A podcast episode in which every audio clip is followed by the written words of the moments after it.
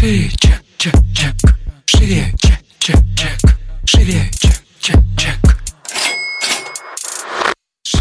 Всем привет! Это выпуск подкаста «Шире чек». Меня зовут Ира Подрест, и дважды в неделю вы слышите мой голос. В этом подкасте мы говорим про продажи. Как перестать их бояться, что делать с синдромом самозванца, как поднять чек и начать зарабатывать больше. Ну и самое главное, к чему мы с вами идем, это системные продажи. И сегодня у нас будет один из, наверное, самых долгожданных выпусков. Мы будем говорить про инфобиз стоит ли сюда идти, поздно ли сюда идти, а что здесь делать, а как здесь развиваться, а, и как вообще в этой индустрии, про которую ходит очень много разных слухов, да, а, развиваться успешно. Не просто сюда зайти для галочки, да, а сделать так, чтобы это правда приносило те деньги, о которых все рассказывают.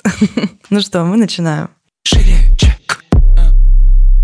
Первое, с чего хочу начать, это, наверное, актуальность проблемы с точки зрения того, свободен ли рынок. Для многих этот вопрос, он такой прям навязчивый, потому что все сыкуют зайти на рынок, а вдруг он уже переполнен, и как же так, да, это вот такой риск. А я вам скажу, что по прогнозам очень многих аналитиков рынок инфобизнеса достигнет своего пика только к 2024 году. То есть здесь еще как бы 4 года, да, там, ну, чуть меньше, а развиваться этому рынку, чтобы просто дойти до пика. То есть если сейчас вы представляете, что это пик рынка, то это совершенно не пик, это только-только его такое, а, ну, объемное зарождение, скажем так. А основной объем денег изменений, которые здесь появятся, он будет только к 2024 году, поэтому заходить сюда э, самое время. То есть Пока в этом рынке, собственно, да, как можно понять, что а, рынок не занят. Условно, в инфобизнесе мы сейчас друг друга знаем чуть ли не в лицо каждый. Да, даже если ты не знаком лично с человеком, ты что-то про него слышал, ты знаком с, с ним через одно рукопожатие. Я не говорю даже через два-три, потому что сейчас для инфобизнеса это какая-то нереальная картина. Мы очень плотно а, здесь э, взаимодействуем друг с другом. Собственно, это одна из э, самых главных метрик с точки зрения того, что рынок не занят. Потому что в занятом рынке люди не знают друг друга через одно рукопожатие. То есть, ну, это настолько сейчас узко, что, ну, здесь, если даже брать какие-то тематики, то в одной теме может быть один эксперт два эксперта. Это не конкуренция. То есть в целом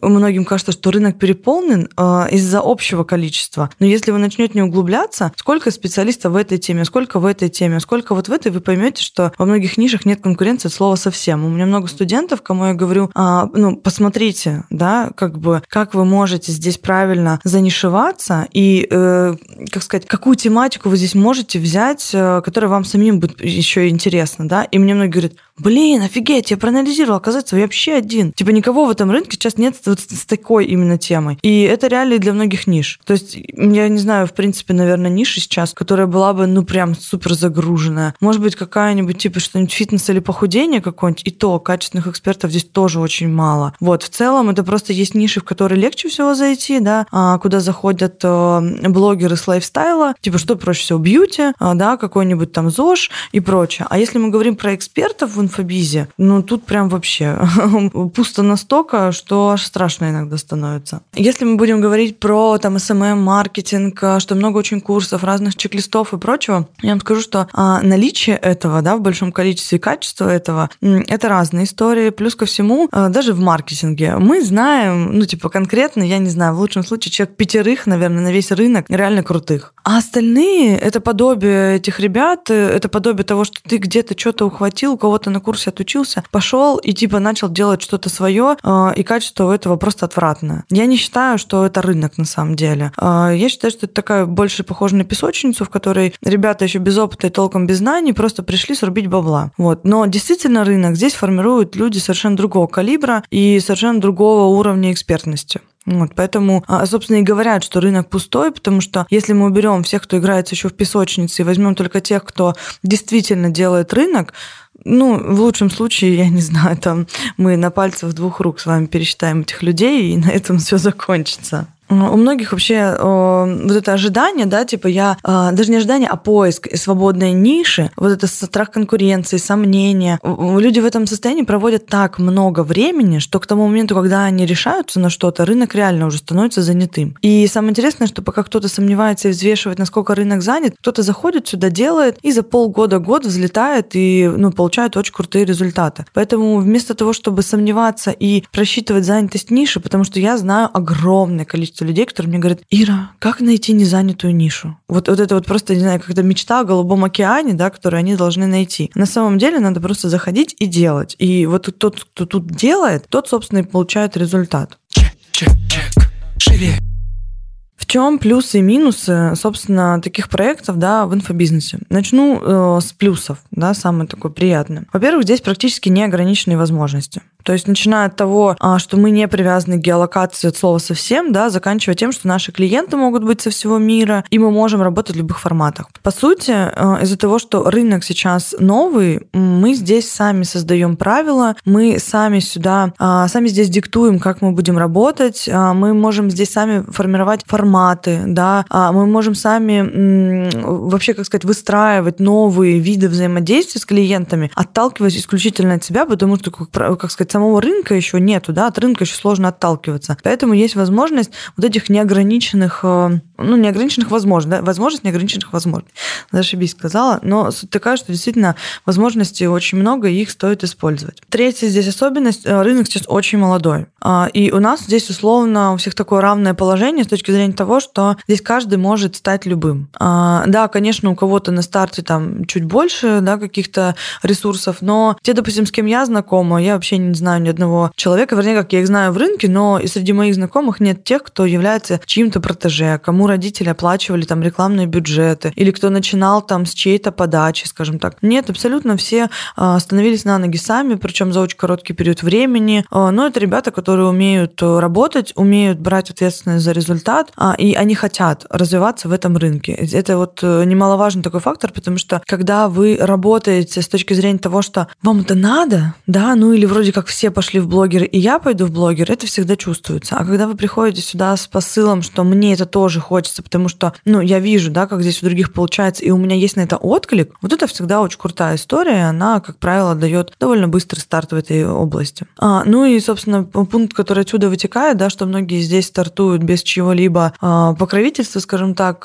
здесь, правда, можно начинать зарабатывать и расти без вложений. Потому что я начала вкладывать свой блог только тогда, когда мой доход уже перевалил за 100 тысяч, тысяч. А потом вот в этом году у меня реклама вообще была остановлена, потому что мы зарабатывали, собственно, на свадьбу, и как-то про рекламные вложения даже особо не было разговора. Нам нужно было с той аудитории, с тех охватов, которые у меня были, по факту вытаскивать нужные нам суммы. И, соответственно, когда мне говорят, что без рекламы в Инстаграме нереально продавать, для меня это полная вообще откровенная чушь. И если ты не умеешь продавать, то никакая реклама тебе тоже не поможет. А если ты умеешь продавать, то люди продают и в блогах на 100 человек, и на 200, и на 300 человек. Ну вот поэтому это исключительно такое чье-то внутреннее убеждение. Вот. И классно, что в рынке можно как раз-таки зайти и начать развиваться без этих самых вложений, потому что на старте их, правда, у многих нету. Чек, чек.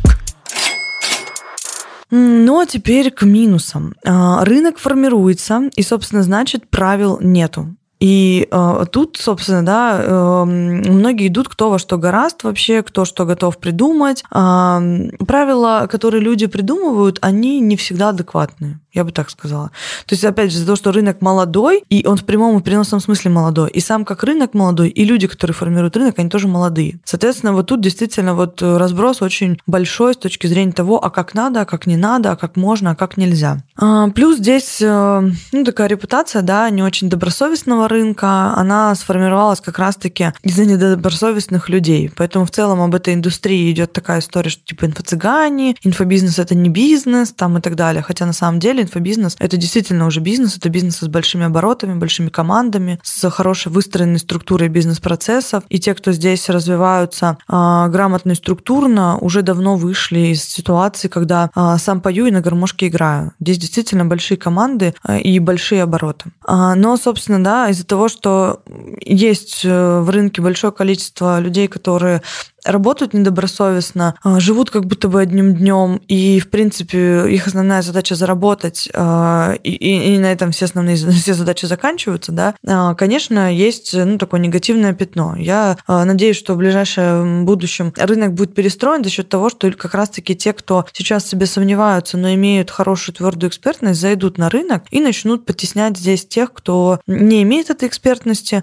и кто здесь просто ну, держится еще как бы на таких, на птичьих правах, скажем так, за счет того, что когда-то давно он зашел и набрал аудиторию. Ну и третий минус, который здесь есть, здесь, собственно, да, это минусы всегда у нас вылазят из плюса, потому что это как бы противоположная сторона их. Нет границ. Про что это, да? То есть тут, собственно, нет грани а, где работа, а, где отдых, где у кого-то честь и там и заработок, грань дружбы и лицемерия. Настолько здесь сейчас это все, ну, очень, наверное, зыбкое, что каждому приходится очень хорошо думать и взвешивать, а про что лично он, насколько здесь понятие чести для вас важно, насколько вы имеете свои твердые моральные принципы, насколько у вас свое твердое мнение да, относительно какой-то ситуации или каких-то жизненных, ну, жизненных позиций, скажем так. Тут это всегда сильно видно, кто про что, скажем так, да, и кто какими принципами руководствуется. Но, опять же, да, все, все разные. Э, не у всех, к сожалению, кодекс чести белого цвета.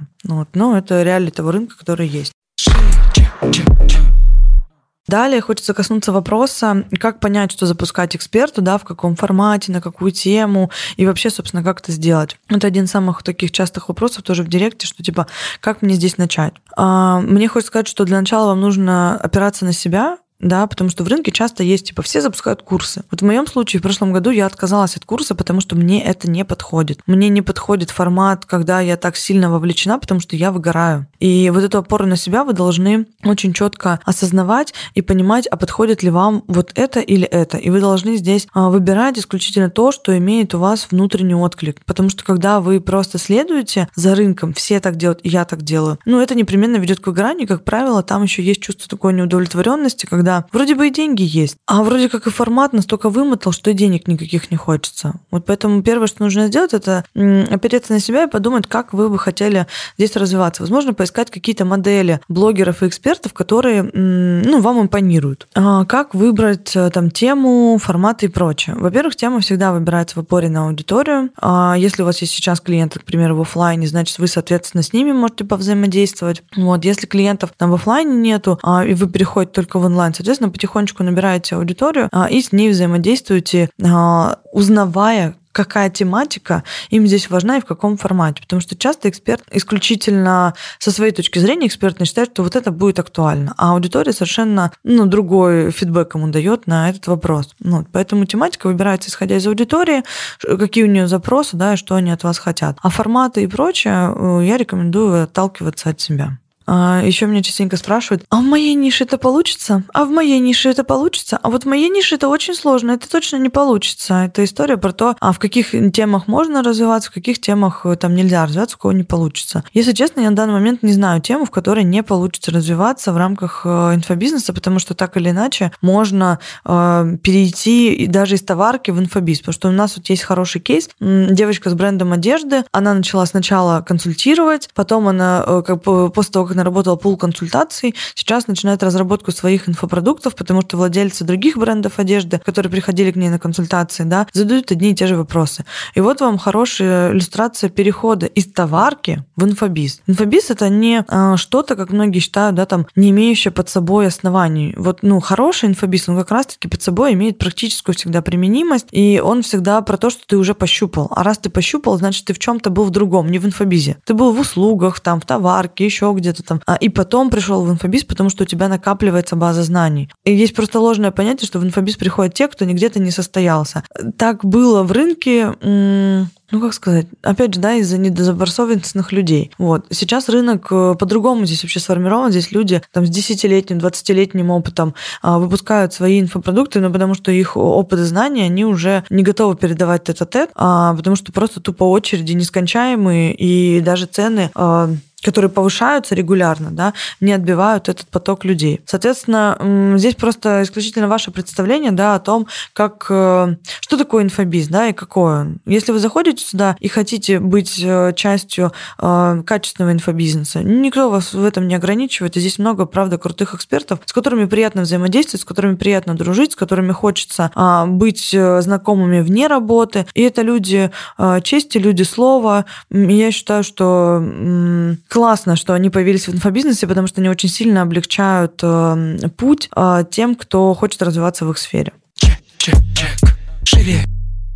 Ну и напоследок давайте разберем самые распространенные ошибки у начинающих инфобизнесменов. Первое – это, собственно, не общаться с аудиторией, придумать самому продукт. Да, это самая патовая, наверное, ошибка везде. Вторая ошибка – это когда вы вкладываете деньги в рекламу, при этом не умеете монетизироваться. А, я сторонник того, что монетизация аккаунта должна происходить вот прям с первых там 100, тысяч, 100 человек, 100 тысяч хотела сказать, да, не слабо. С первых 100 человек, и у нас много на этот счет кейсов, поэтому меня можно здесь не разубеждать, что это невозможно. До 1000 подписчиков люди спокойно выходят на доходы там свыше 100 тысяч рублей, у кого-то 300 тысяч рублей, потому что это не взаимосвязанные между собой параметры. А, третий момент, который здесь важен, очень долго некоторые занимаются украшательством, создают сайты, визитки, какие-то там каталоги, оформления, и при этом не переходят к продажам. Если вы хотите начать развиваться быстро и эффективно, первое, что вам нужно освоить, это как раз-таки продажи. А все остальное, оно приложится потом. Потому что если у вас нет сайта, но при этом вы умеете продавать, вы всегда продадите. А если у вас есть сайт, но вы не умеете продавать,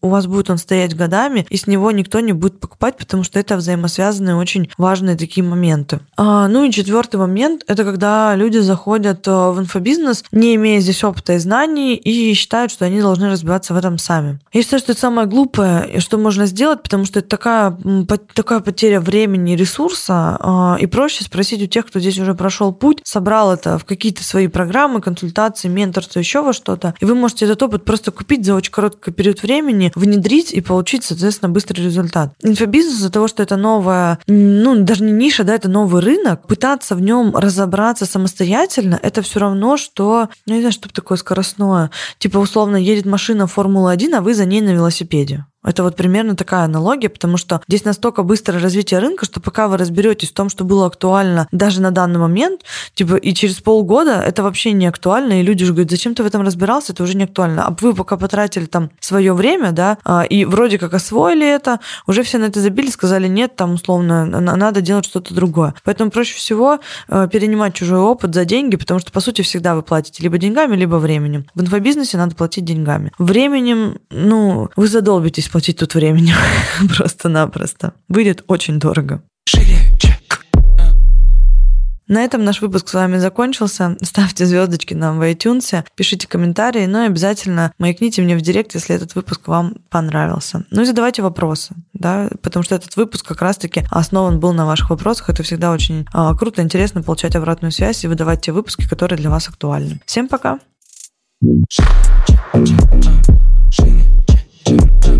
She.